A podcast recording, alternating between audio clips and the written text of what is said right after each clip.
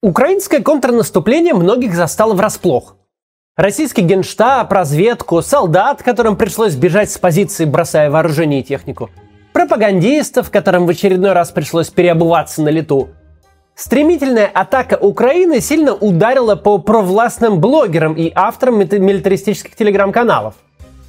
Раньше они были главными певцами денацификации и демилитаризации наравне с федеральными ток-шоу – а за последние две недели превратились в самых жестких критиков режима. Они позволяют себе больше любого иноагента и даже в несвойственной для себя манере иногда говорят правду. Посмотрим, что случилось с самыми ярыми сторонниками спецоперации, когда последнему из них стало ясно – война идет вообще не по плану.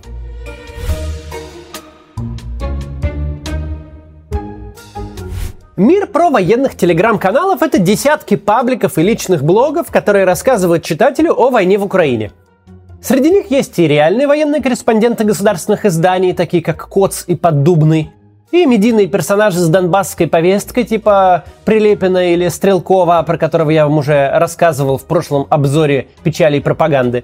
Есть всякие аналитики и эксперты и мыслители, вроде бюджетной копии Дугина Егора Холмогорова – а также бесчисленное множество всяких анонимных каналов.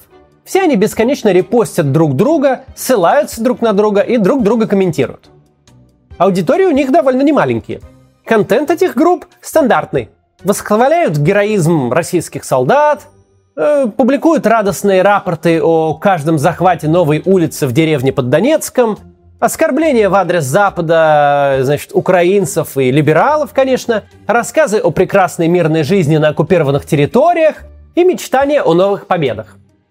А еще там собирают деньги на бронежилеты, каски, бинокли, дроны и даже оружие для российских солдат. Кстати, раньше Зетников не сильно коробило, что все это приходится собирать для, ну, типа второй армии мира, которая вообще-то с НАТО планировала воевать. А по их мнению вообще уже воюет. Порой они позволяли себе покритиковать Министерство обороны и их любимого фанерного маршала. Но в основном звучали призывы к мобилизации, к э, использованию всего нашего потенциала, чтобы начать уже по-настоящему. Читать их всех не доставляет никакого удовольствия. Поэтому мы кратко перескажем, о чем стали догадываться авторы про военного сегмента Телеграма. В начале сентября что-то со всеми этими товарищами случилось, и они начали сначала осторожно, а потом уже без всяких купюр так поносить российскую власть и командование, что читать их стало приятнее любого независимого издания. И многие противники войны на эти каналы тогда подписались. Да и украинцы, кстати, я видел, подписывались. Что с этими каналами случилось, понятно. Контрнаступление ВСУ и, что еще страшнее, стремительное отступление путинской армии привело к этим вот эффектам – причем из-за специфики контента про военных пабликов они довели себя и свою аудиторию до большего отчаяния, чем могли бы. Сперва они пытались обнадежить аудиторию и себя самих заодно. ВСУ штурмуют Балаклею? Да, но отпор уже даем. Враг будет разбит. Подкрепление на пути. Ой, не разбит враг. Не пришло подкрепление. Украинцы продвинулись дальше? Ну, плохо. Но там-то уже на месте подкрепление. Нацистский режим будет отброшен. Ой, не отбросили. Украинцы уже на поступах к Купинску. Ну уж Изюм-то точно не отдадим. Он стратегически важен для наступления на Донбассе. Ой, и Изюм отдали. И во всех этих местах, конечно, не было никакой паники всю дорогу. И вот эти бесконечные эмоциональные качели, обманутые ожидания и разочарования так накрутили эту, значит, национально-провоенную публику, что она пошла крыть и президента, и генералов, и вообще всю войну последними словами. Дополнительно подлил масло в огонь День города в Москве. Его пышно отмечали ровно в тот момент, когда российские части удирали из Купинска. Пока все ждали, как геостратег объяснит своим верным почитателям свой великий геостратегический план, Геостратег по удаленке открывал самое высокое в Европе колесо обозрения, которое к тому же на следующий же день сломалось. Собирающие по 500 рублей на бронежилеты донецким мобилизованным такой иронии не оценили. В армии нет тепловизоров, нет бронежилетов, нет средств разведки, нет защищенной связи, нет достаточного количества коптеров, нет аптечек.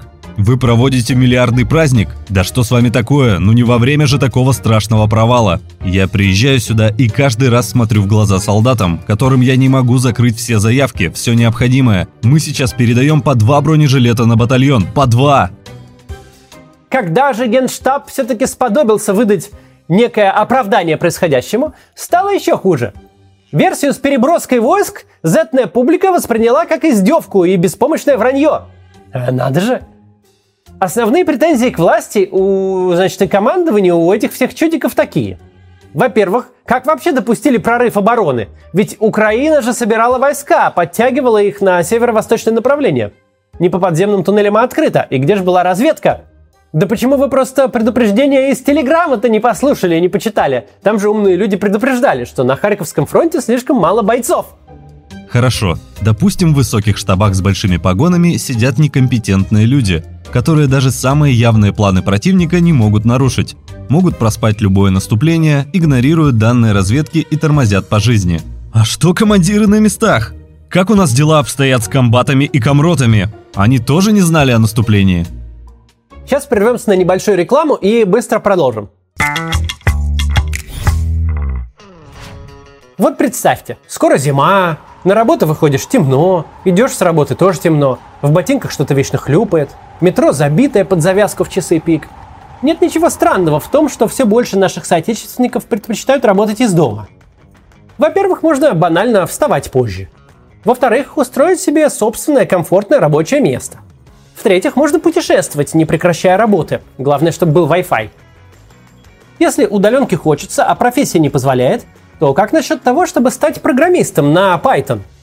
Этот язык не только самый популярный, но еще и простой в изучении. Посмотрите, сколько получают Python-разработчики. Онлайн-школа Skill Factory сделала процесс смены профессии максимально удобным. Курс Full Stack разработчик на Python можно совмещать с текущей работой и даже не надо никуда для этого ходить. Осваивайте языки программирования дома под любимую музыку. А теоретическую часть можно послушать в уютном кресле или вообще по дороге на работу. Менторы курса – опытные программисты, а 16 месяцев обучения – достаточно время, чтобы хорошенько освоиться и подготовиться к финальному проекту, который будете защищать перед реальным заказчиком. Получите опыт и шанс трудоустройства. Почему именно Skill Factory? Просто погуглите отзывы. Эта школа собаку съела на подготовке IT-специалистов – они даже на работу помогают устроиться. Для этого есть э, центр карьеры. По статистике, 81% студентов, которым сделали резюме в карьерном центре, получили приглашение на собеседование. По промокоду КАЦ получите скидку 45%. Переходите по ссылке в описании, меняйте профессию и повышайте качество своей жизни. Продолжаем. Про Z-каналы сегодня говорим. Вторая претензия из Телеграма – Почему вообще отступали без боя? Там же были боеспособные части. Да, мало, да, застали врасплох, но почему без боя отдали города, которые с таким трудом захватывали? Особенно сложно им всем далось отступление из Изюма, где группировка бежала отнюдь не маленькая. Нельзя было Клею сдавать. Расстреляйте каждого десятого генерала, но пришлите парням помощь и не сдавайте. Вообще, желание драться до последнего российского солдата, при этом желательно не вставая с дивана, это, конечно, очень патриотично. В-третьих, огромное количество стенаний вызвал факт, что во время отступления не была организована эвакуация мирного населения. В Харьковской области оккупационная администрация всем желающим выдавала российские паспорта. И теперь военкоры совсем не безосновательно переживают, что всех, кто с Россией сотрудничал и всех, кто успел получить ее паспорт, ждет украинская тюрьма. Давайте будем реалистами. Архинадежными будущими победителями мы после Балаклеи не выглядим, и люди доверять нам не будут. Ну а, конечно, начинать войну под лозунгом «своих не бросаем», чтобы потом всех бросить при первой же возможности, такое поведение командования произвело сокрушительное впечатление на сторонников операции. Заодно они оценили, сколько военной техники затрофеяли ВСУ. Осмыслив свои сиюминутные претензии, почтенная публика пошла дальше и стала задавать более серьезные вопросы. Как можно было так планировать спецоперацию, что теперь приходится отступать? Зачем было вообще начинать войну, если нет ресурсов ее выиграть и неким удерживать захваченные территории? Почему это, собственно, не война, а спецоперация? Почему так медленно набирается подкрепление? События на Харьковском направлении с полным основанием можно назвать катастрофой, но далеко не случайной и точно уж не внезапной. Сейчас все задаются вопросом, как такое могло произойти. Ответ в принципе банален. Катастрофическая некомпетентность, желание скрыть реальное положение дел, игнорирование растущих угроз. О как! Кажется, чудики начали что-то понимать. Если у вас есть знакомые с подобными вопросами, можете им показать мои видео. Мы тут уже полгода как все ответ нашли. Сторонники войны гадают, что это вообще такое было, глупость или предательство? Дилемма русского. 11 сентября 2022 года. Первое. Нас предали. Второе. Наша армия не боеспособна. В Z-каналах очень быстро распространилась идея, что наступление Украины – это не стратегический просчет российского командования, а договорняк. Потому что ну как такая сильная армия, как российская, может терпеть такие разгромные поражения? Значит, войну просто решили слить какие-то силы наверху. Наверное, либералы. В общем, родилась классическая теория заговора, объясняющая все неудачи. Совсем не в пользу власти, надо сказать, кстати, объясняющая. Изюм и другие города Харьковской области были сданы властями РФ по предварительной договоренности. Это факт. Правда, мы на передовой узнали об этом последними. Достался Кремлю за то, что нет мобилизации ни населения, ни экономики. А еще в войсках не проводится политическая работа. Безобразие. Солдаты, мол, не знают, зачем они воюют с Украиной. И где, собственно, украинский национализм. Неудивительно, что они не знают. Ведь существует он только в головах пропагандистов. В Украине увидеть его сложно. Это мы с вами только посты в телеграм-каналах обсуждали. В комментариях вообще открывается портал ВАД.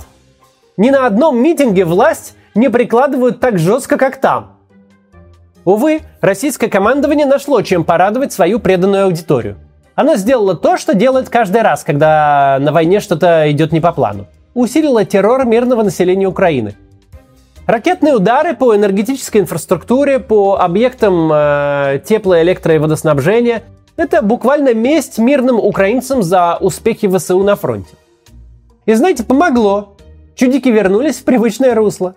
Злорадствовали над украинцами, требовали больше ударов, призывали вернуть Украину в каменный век и вспоминали, что вся инфраструктура построена еще при СССР, как будто бы будто ими лично. В общем, требовали больше крови – но главное, чтобы это была не разовая акция на требование общества, а системная работа. Инфраструктура должна быть уничтожена. Украинское государство должно быть приведено к дисфункции. Электричество не право, а привилегия. Получилась парадоксальная для стороннего наблюдателя картина. Милитаристы стенали, что ВСУ чуть ли не расстреляют пророссийское население в освобожденных городах. И в этот же день призывают активнее бомбить гражданские цели по всей Украине. Правда, радость от терактов быстро прошла. И зэшники вернулись к критике. Бомбят, мол, мало, несистемно, а еще по Зеленскому, когда тот был в Изюме, не ударили. Как же так, мол, получилось? Того и гляди, очередное наступление на любом направлении проспят. Те, кто э, продолжили происходящее оправдывать и аудиторию типа успокаивать, решили толкать такой тезис. Это не украинцы прорыв совершили, а уже прям войска НАТО вперед бежали. Волчанск заняли войска НАТО. Именно так и никак иначе. Пишут оттуда, что украинских нацистов в городе практически нет. Много чернокожих и англоговорящих. Точно такая же обстановка в казачьей Лопане. Чем быстрее мы поймем, что против НАТО бессмысленно проводить специальную военную операцию, а надо вести войну, тем лучше – Потому что конфликт уже перешел в экзистенциальную фазу. Идет борьба за выживание. Или мы победим, или нас не будет. Как население должно успокоиться от того, что ему обещали быструю спецоперацию, а на выходе типа войска НАТО на границе стоят, одним только военкором понятно.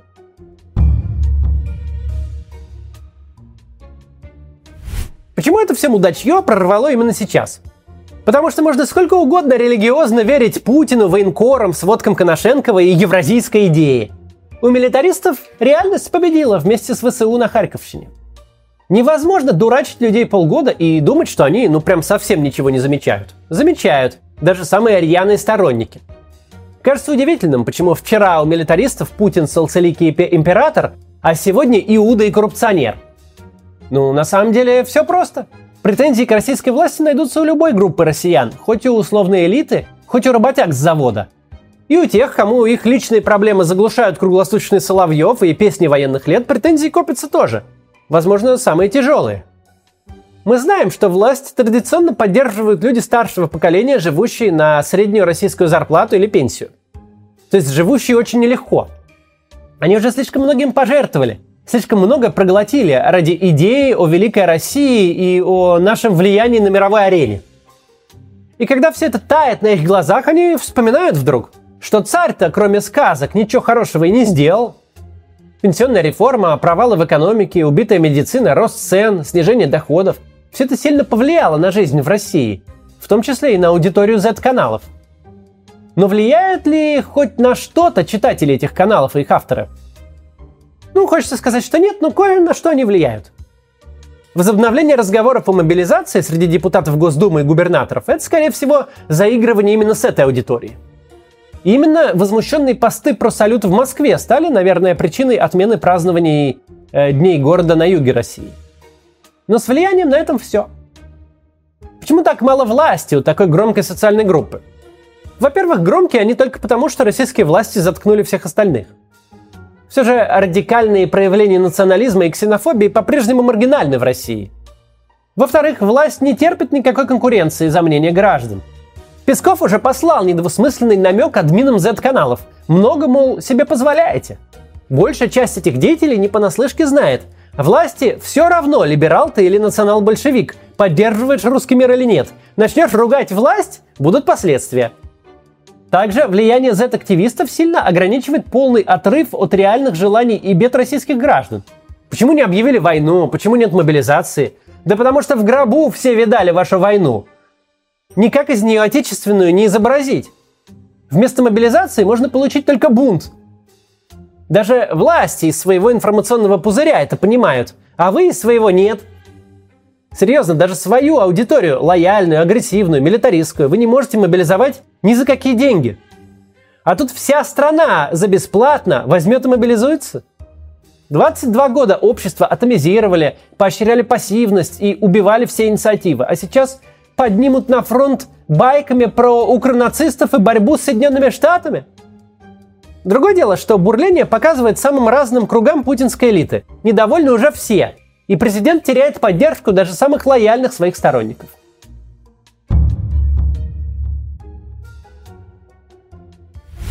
Считается, что переломным моментом Вьетнамской войны стало Тетское наступление, организованное Вьетконгом. Вьетнамцы его вообще-то проиграли и понесли ужасные потери – но оно перевернуло отношение американского общества. Бывшие сторонники войны задавались вопросами, а как так вышло, что противник, которого вы объявили без пяти минут разгромленным, атаковал сразу по всем фронтам? А о чем вы еще нам врали все это время? Возникли естественные совершенно вопросы. После этого перелома количество противников войны только росло, пока война не закончилась. Отличие текущего наступления Украины в том, что она его, во-первых, выиграла – а не проиграла. А во-вторых, оно еще не закончилось. Так что Зетников ждет впереди много шокирующих откровений. И про войну, и про тех, кто ее затеял. До завтра.